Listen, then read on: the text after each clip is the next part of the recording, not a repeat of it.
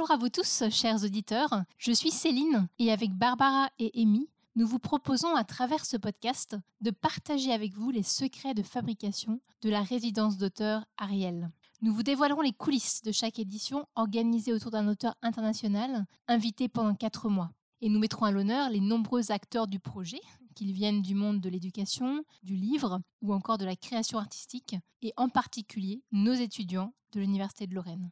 Aujourd'hui, dans, cet épisode du podcast, nous allons parler euh, du recrutement euh, de la manière dont on peut participer à Ariel en tant que stagiaire ou en tant que bénévole.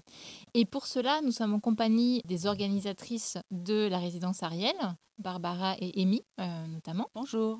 Ainsi que euh, d'étudiants qui sont à la fois bénévoles et stagiaires et qui vont vous expliquer donc les, les différents rouages et comment elles ont intégré le, la, la résidence. Nous avons Victoire. Bonjour.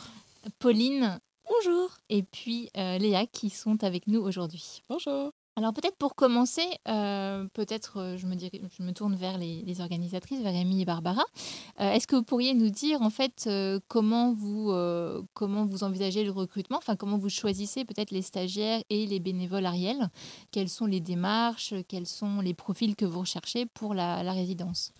Alors, on recherche avant tout des, personnes, des étudiants qui euh, vont être à l'aise avec euh, toute la question de la communication, et notamment la communication sur les réseaux sociaux, et qui ont une certaine expérience de l'utilisation de certains logiciels euh, de présentation, etc., par exemple Canva, certaines applications en tout cas, de manière à pouvoir nous aider avec tout le pan communication. Donc, c'est cet aspect vraiment qu'on essaye de mettre en avant dans l'annonce, quand on lance une annonce pour recruter des, stagiaires. Alors c'est vrai que les trois premières années, on avait lancé une annonce et euh, on a de cette manière réussi à, recruter des stagiaires suite à cette annonce. Donc on les avait reçus.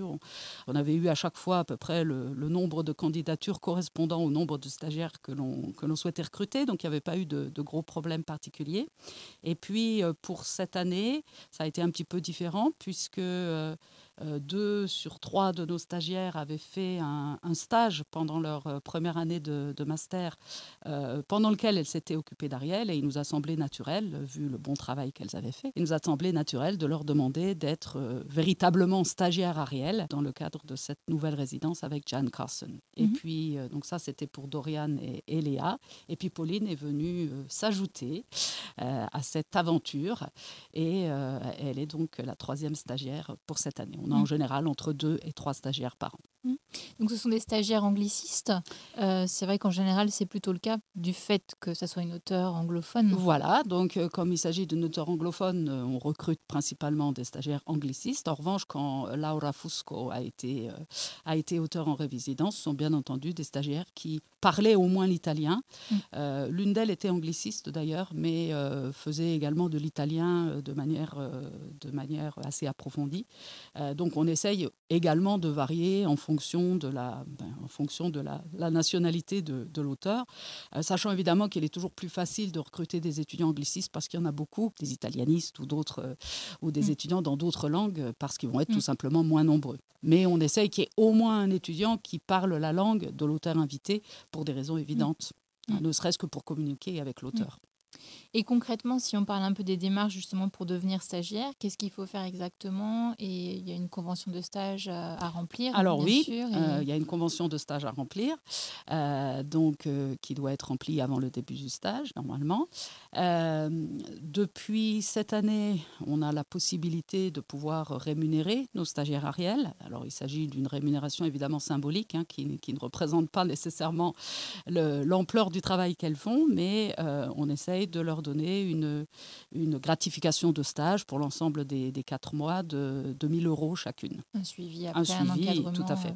Euh, Ou euh, donc vous les voyez euh, régulièrement pour leur donner les différentes tâches. C'est ça. Beaucoup se passe aussi par Asana, par des logiciels aussi, par des mails. Après, en ce qui concerne les bénévoles, donc moi j'enseigne l'anglais à l'IUT Charlemagne, donc j'en parle en début d'année à, à, tous mes étudiants, donc j'enseigne notamment au métier du livre donc des futurs libraires et des futurs bibliothécaires. Euh, donc évidemment, la résidence les intéresse beaucoup. Donc je leur en parle en début d'année, je leur explique qu'il n'y a pas besoin d'être bilingue pour participer, qu'en fait toutes les bonnes volontés euh, sont les bienvenues. Donc il y a des étudiants qui vont effectivement se proposer pour faire de l'interprétariat, pour accompagner Jan Carson lors de ses déplacements. D'autres vont préférer, par exemple, prendre des photos lors d'événements. D'autres ont proposé d'écrire des petits articles, des petits comptes rendus pour le blog. Certains ont des talents d'illustrateurs. On a des artistes parmi nos étudiants. Donc ceux-là, je leur ai proposé d'illustrer Postcard Stories qu'on va traduire lors de la résidence. Je pense que ce serait intéressant d'avoir trois ou quatre ou cinq dessins de différents étudiants pour notre traduction qui sera publiée. Et, voilà, je leur dis que chacun peut participer à la hauteur de ses envies et de son temps aussi. Certains vont s'investir plus ou moins. Et on a un certain nombre d'étudiants, alors je crois qu'on doit être à peu près une dizaine maintenant, une dizaine d'étudiants qui, ont, qui sont portés volontaires pour participer à la traduction collective. Donc ça, c'est un travail qui est plus gros, plus conséquent, mais ils sont très très motivés. Et j'étais assez ravie de voir qu'il y en avait autant. Donc au niveau justement des bénévoles, effectivement, c'est l'autre statut qu'on peut avoir pour euh, participer à Ariel.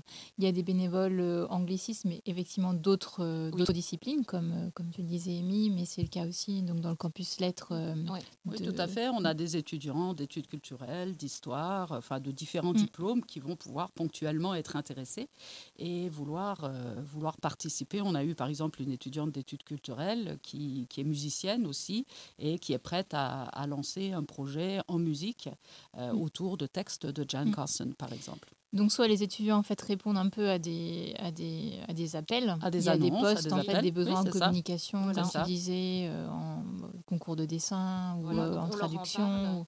Ou, parfois ils proposent des choses également, c'est ça Oui, mm. c'est ça. Parfois ils proposent des choses et c'est ça qui est bien d'ailleurs, hein, c'est ça qui est intéressant parce que ça n'est pas nécessairement des choses auxquelles on a pensé nous-mêmes.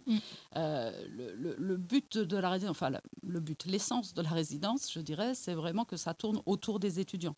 Donc à la fois nos stagiaires, euh, alors on va, on va leur expliquer évidemment ce qu'il faut faire au départ, mais euh, elles prennent en main ensuite mm. l'organisation des, des, événements, hein, une fois qu'ils ont été fixés, donc on pourra leur passer la, mm. la parole après. Mm. Euh, et elles peuvent aussi, et on l'encourage évidemment, elles ou les bénévoles, proposer certains projets autour de la résidence. Je dis toujours qu'il y a la résidence elle-même avec les interventions de Jan Carson et tout ce qui se passe autour de la résidence avec les projets que vont pouvoir lancer bah, les professeurs des collèges et lycées avec leurs élèves ou certains étudiants, euh, certains étudiants du campus ou de l'IUT. Et euh, c'est quelque chose qui est important. Et tu disais tout à l'heure, Amy, qu'effectivement, il n'est pas nécessaire d'être angliciste pour participer au contraire, j'allais dire. Et je trouve que c'est assez intéressant d'avoir dans, la, dans les équipes de traduction collective des personnes qui ne sont pas anglicistes, qui n'ont jamais fait véritablement de traduction à un mhm, niveau mhm, avancé, mhm. Euh, mais qui euh, bon, sont dans une filière où a priori on aime le livre, donc on aime lire a priori. Et il est vrai que pour faire une bonne traduction, il faut aussi avoir un bon français, avoir, euh, avoir lu beaucoup pour pouvoir arriver à un style et j'allais dire, euh, ils sont encadrés par un enseignant à chaque fois qui va pouvoir leur dire attention, là vous faites un contresens sur le texte. Mais dans la mise en français, ça peut être au mm. contraire très intéressant d'avoir mm. ce type de ce type de, profil. De profil. Mm. Les étudiants sont très curieux. Euh, ils ont vraiment envie de participer à cette traduction collective parce que c'est une expérience euh, bah, inédite qu'ils n'ont jamais faite. Je leur ai dit que leur nom serait dans le livre, alors ça les motive aussi.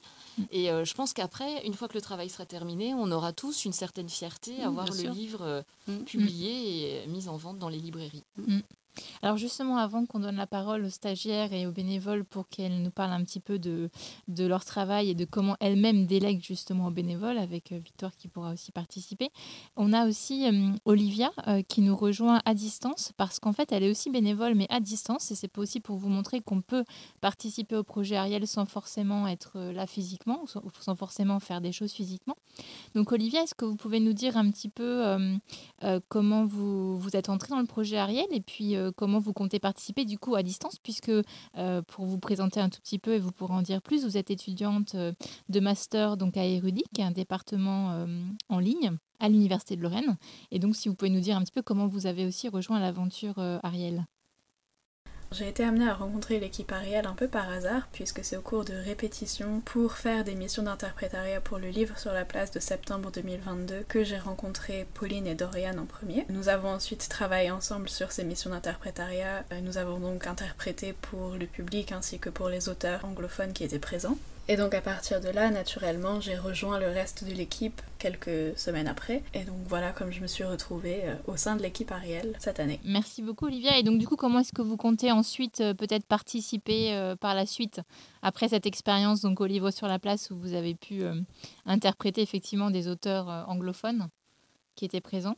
Après avoir travaillé avec Dorian et Pauline sur le livre sur la place, j'effectue des missions à distance étant donné que je vis en Angleterre de manière permanente. Donc, je m'occupe un petit peu de euh, alimenter les réseaux sociaux et de faire la communication sur les événements réels, sur les manifestations réalisées par l'auteur Jan Carson. Je participe également à la traduction collective de ces postcard stories et j'assiste Victoire au montage du podcast Ariel. Merci Olivia. Euh, donc peut-être qu'on peut, euh, revenir vers nos stagiaires et nos bénévoles en présentiel aussi pour compléter un petit peu ce, que, ce qui a été dit par Olivia. Euh, donc peut-être est-ce que vous pouvez nous parler, bah, pour ce qui est des stagiaires, de votre travail un peu de coordination, déjà du temps que vous passez pour Ariel, si vous avez un peu une idée, si vous pouvez nous, nous décrire un peu vos, journées, comment vous intégrez Ariel dans votre travail déjà d'étudiante. Et puis ensuite, comment vous déléguez le travail et comment voilà, vous coordonnez les bénévoles dont Victoire fait aussi partie, en plus d'être la monteuse du podcast euh, Ariel Alors, donc euh, pour le temps de travail, ça, ça fluctue, c'est, souvent plutôt euh, hebdomadaire en fait. au niveau de la semaine, on peut prévoir le temps de travail. Des fois, il y a beaucoup de choses à planifier. Je sais par exemple que là, depuis cette rentrée, la charge de travail est quand même plus importante que l'année dernière. Donc moi et Dorian, lorsqu'on travaillait principalement pour la communication l'année dernière, on avait quand même beaucoup moins de travail de, gestion administrative ou événementielle. Donc, ce qu'il faut rappeler, c'est que l'année dernière, c'était le moment où on n'avait pas d'auteur en, présence, euh, euh, puisqu'on était en train d'essayer d'améliorer le site, de, de, lancer le podcast, de mettre à jour des publications. Donc, effectivement, il y avait un travail de, veille et puis de, communication, mais elle était, euh, elle était un peu moindre du fait d'une moindre gestion administrative. C'est ça. Donc, depuis cette rentrée, on a un peu plus de travail. Donc, c'est pour ça, c'est très bien qu'on ait maintenant Pauline avec nous, notre troisième stagiaires euh, pour, euh, pour partager les tâches. Après, oui, la gestion, euh, ce qui est le plus, plus difficile et le plus conséquent en termes de, de temps de travail, là, c'est vraiment la gestion événementielle et le fait de, de, déléguer certaines tâches au niveau des, des, accompagnants bénévoles pour les déplacements de Jan Carson. Mhm. et c'est beaucoup de c'est beaucoup d'échanges de mails, de renvoyer les, les, bons documents, de repréciser, mhm. répondre aux questions parce que euh, il y en a beaucoup, euh, pour, pour, beaucoup de bénévoles, ce sont des, des, des, des, étudiants en première, deuxième, troisième année, donc euh, mm. ils sont vraiment pas du tout habitués à ce type de, de, gestion administrative. De démarche, genre aller chercher un, un, bon SNCF, aller chercher C'est ça, hein, et, des choses comme ça. Mm. Et, voilà, donc ces choses-là, elles sont pas... acquises pour, pour ces étudiants-là. Donc, ils ont toujours, voilà, il faut, faut toujours être présente pour répondre aux questions, mm. ajouter des détails, des précisions, essayer de, de mettre en relation euh, ces bénévoles avec les contacts de l'événement et également avec Jane Carson. Donc il y a vraiment mm. ce cercle-là euh, de contacts à maintenir constamment. Mm. Mm. Donc voilà. Pour chaque événement, sachant qu'il y en a beaucoup en octobre, aussi en novembre, un petit peu, un petit peu moins après. Mais... Donc euh, donc c'est pour ça que voilà, on est contente d'être trois cette année et on se, se partage plutôt bien les tâches. Je pense que Pauline peut en parler un peu plus. oui, donc je pense qu'on essaye de se répartir les tâches. On va dire que euh, Léa va en ce moment, par exemple, beaucoup gérer le compte LinkedIn d'Ariel. Euh, Dorian va travailler plutôt sur les réseaux sociaux, euh, Instagram, Twitter. Je vais être plutôt sur la partie, justement, répondre aux mails des bénévoles. On a en fait à trois rédigé un mail d'appel à participation mhm. pour proposer à tout le campus Lettres et Sciences Humaines de Nancy de participer, que ce soit pour les accompagnements, pour proposer des projets culturels de leur, euh, qui viennent de leur part à eux, mhm. mais aussi pour donc accompagner l'auteur, participer à la traduction collective. Donc vraiment beaucoup de tâches et on est aussi ouvert euh, aux suggestions. Mhm. Mais ça veut dire qu'on reçoit une quantité de mails assez euh, impressionnante, il faut l'admettre, et donc on passe parfois même plusieurs heures par jour mhm. à répondre aux mails des différents bénévoles à essayer donc sur une plateforme participative de tenir un document à jour avec mm. tous les bénévoles mm. euh, intéressés, par quelle tâche, pour mm. pouvoir faire des listes de diffusion par mail. Et on essaye aussi, donc, en tant que stagiaire, on s'occupe euh, donc de la gestion de ces bénévoles pour les accompagnements d'auteurs. On essaye d'avoir au moins un bénévole qui va accompagner l'auteur, mais pas seulement l'accompagner pour lui montrer le chemin, l'accompagner pour prendre des notes, écrire des articles pour le blog, prendre des photos pour illustrer ses articles, et dans les, euh, les événements grand public, trouver également un deuxième accompagnateur pour faire l'interprétariat. Bien sûr. Mm. Donc euh, voilà, donc on essaye de, gérer ça. C'est vrai que ça prend du temps. Et donc euh, en ce moment, on commence à ben, faire toutes les démarches administratives, aider ces bénévoles dans mm. leurs démarches mm. pour les déplacements, les remboursements de déplacements, leur expliquer comment ça va se passer, répartir les tâches. Et il va y avoir plusieurs bénévoles intéressés. Donc voir qui se charge plutôt des photos, qui se charge plutôt de la rédaction. Les rôles, donc essayer de mmh. répartir les rôles. Selon leurs compétences, selon leurs envies. du temps. C'est ça. Ouais, D'accord. Oui. Et, je voudrais euh, ajouter vraiment qu'on est très très contente euh, d'avoir euh, nos stagiaires et nos bénévoles parce que bah, sans les stagiaires et les bénévoles, Ariel ne pourrait pas exister. Mmh. Et tout au début, donc lors de la première édition avec Mark Safranco, bah, on gérait ça toutes les trois. Donc, euh, nous, les, trois créatrices euh, de Ariel, et bah, c'est un métier. Euh, moi, la communication, c'est pas du tout mon métier, par exemple. Je trouve toujours les affiches très jolies, même s'il y a plein de défauts. je gère pas du tout les réseaux sociaux.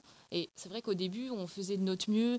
Bon, ça avait fonctionné quand même, mais maintenant, c'est beaucoup plus pro ça roule bien, euh, tout se passe beaucoup mieux et on gagne un temps fou grâce à vous. Donc euh, un mm. grand merci. Mm. Très gentil. Et du coup, comment vous-même avez été formé du coup à ça? Parce que là, vous en parlez comme effectivement des, professionnels de la communication et de la coordination. Mais euh, comment vous avez vous-même été formé Est-ce que bah, vous pouvez nous en bah, dire Je vais peut-être laisser la parole à Léa parce que moi j'ai été plutôt donc formée par Doriane et Léa étant donné qu'elles étaient déjà là l'année dernière. Il faut savoir que je ne suis quelqu'un qui n'avait quasiment aucun réseau social, si ce n'est euh, Facebook, qui n'avait jamais ouvert Canva de sa vie. Et euh, là, je, en ce moment, je suis en charge de, faire, de personnaliser l'affiche pour les différents événements. Mhm. Et euh, du coup, ça, c'est quand même grâce à Dorian, on va le souligner, qui m'a appris les, mm. les différentes. Donc il y a de l'apprentissage entre vous qui s'est beaucoup du coup, Je laisse Léa parler de comment elles ont appris sans avoir des stagiaires sur lesquels se reposer. Mm. Ouais, alors déjà pour l'année dernière, c'était un petit peu plus facile, étant donné que nos tâches étaient euh, centrées sur les réseaux sociaux voilà, donc euh, Dorian et moi, euh, on a la vingtaine, on est quand même euh axés réseaux sociaux mm. en étant voilà, des étudiantes plutôt, plutôt jeunes. Donc on, connaît un peu les techniques, on connaît les applications, on sait gérer. Donc ça, il n'y avait pas trop trop de problèmes. Oui. pareil pour Canva. Donc Canva, c'est vraiment une application qui nous a... Vous utilisez peut-être pour vos CV déjà, pour oui, d'autres voilà, C'est vraiment quelque chose qu'on connaît depuis des années, mm. qui est très utile en tant qu'étudiant. Et, et, du coup, bah, ça, nous a paru oui. Euh, naturel un petit peu d'utiliser Canva pour, euh, pour les réseaux sociaux. Mm. Mm. Euh, après, cette année, on a des tâches supplémentaires au niveau de, donc, de la gestion administrative, de la gestion événementielle. c'est plus différent de, de ce qu'on est habitué à faire, mais il ne faut pas oublier qu'on échange avec vous, bien évidemment. Vous mm. nous apportez beaucoup d'informations, beaucoup de précisions sur, sur la nature de, de nos tâches, sur comment gérer ces, ces événements-là, puisque vous l'avez dit, euh, avant qu'on soit là, bah, vous vous occupiez de, tout. Euh, prenez du temps. Voilà, j'imagine. Donc, euh, c'est très intéressant en tout cas d'échanger avec vous sur, sur ce point-là. Et, c'est beaucoup par les dossiers qui sont mis en commun. Vous avez accès au formulaire, justement. vous avez accès. On a, on a toujours des, des, ressources. Donc, on utilise le DC, voilà. Mm, mm. voilà. Mm. Et, et, à travers les applications qu'on partage, qu'on utilise en tant qu'équipe, comme DC, comme Asana, comme, comme ces choses-là, voilà, on échange. Les, les choses sont, sont simples, concises et, et on arrive à, à mm. apprendre un petit peu mm. euh, sur le tas. Et puis c'était Mariana Bellucci qui vous avait aussi euh, guidé vers Asana pour la gestion justement de la communication, euh, pour gérer vos publications à venir sur Facebook, sur Instagram, sur LinkedIn, etc. C'est vrai que grâce à cet outil, Mariana avait vraiment en tant que chargée bien, de com, bien formé. Elle nous a tout de suite dit que c'était l'application utilisée et elle avait raison, c'est vraiment très, très intéressant à utiliser pour les réseaux sociaux notamment. Mhm. D'accord, oui. Et euh, j'aimerais bien qu'on entende aussi un petit peu Victoire qui nous parle un peu de son travail de bénévole parce qu'en plus d'être monteuse du podcast, d'avoir fait des affiches, des, dessins magnifiques pour d'autres euh, résidences, notamment la résidence de Moale Machiho, euh, Victoire est aussi bénévole cette année pour certains événements. Donc je ne sais pas comment c'est passé, si vous avez des choses à dire sur votre, votre présence en tant que bénévole aussi. Alors, moi, si j'ai voulu refaire bénévole, déjà, c'est parce que ça fait depuis 2020 donc, je suis dans la résidence et que bah, c'est grâce à Barbara que j'ai eu l'information qu'un projet d'aussi grande envergure concerne les étudiants et soit réalisé à la fac de lettres. À savoir que moi, quand j'ai commencé à la fac de lettres, il n'y avait pas de choses comme ça qui étaient mises en place et j'ai trouvé ça très intéressant, sachant que moi, dans mon parcours, ben, vu que je fais l'option culture et tourisme, c'est une aubaine pour moi de pouvoir travailler dans un événement comme ça, sachant qu'il y a énormément de tâches au niveau de l'événementiel, de la production. Et quand j'ai vu qu'on pouvait intégrer un projet comme ça qui en plus mettait en avant les étudiants, je me suis dit, mais c'est tout bénéfique, il faut y aller là. Faut... Et d'ailleurs, je conseille à tous les étudiants qui rentrent à la fac de lettres, en tout cas en LLCER et même dans d'autres parcours, si jamais ça les intéresse, mais foncez parce que c'est des événements qui sont tellement enrichissants. Bon, malheureusement, on a eu le Covid, donc ça s'est fait beaucoup à distance. Mhm, mhm. Mais je trouvais intéressant parce qu'on a quand même rebondi. Et euh, ça a permis quand même de faire fonctionner d'autres outils qui ont mis encore plus en valeur la résidence, qui n'étaient pas forcément trop non plus développés au niveau de la communication. Mhm. Et le fait de mettre autant en avant euh, YouTube, euh, Instagram, les communications aussi sur Twitter, ça a été hyper bénéfique pour la résidence. Mhm. Et mhm. on voit l'impact en plus de quand vous avez pris la décision de faire les podcasts.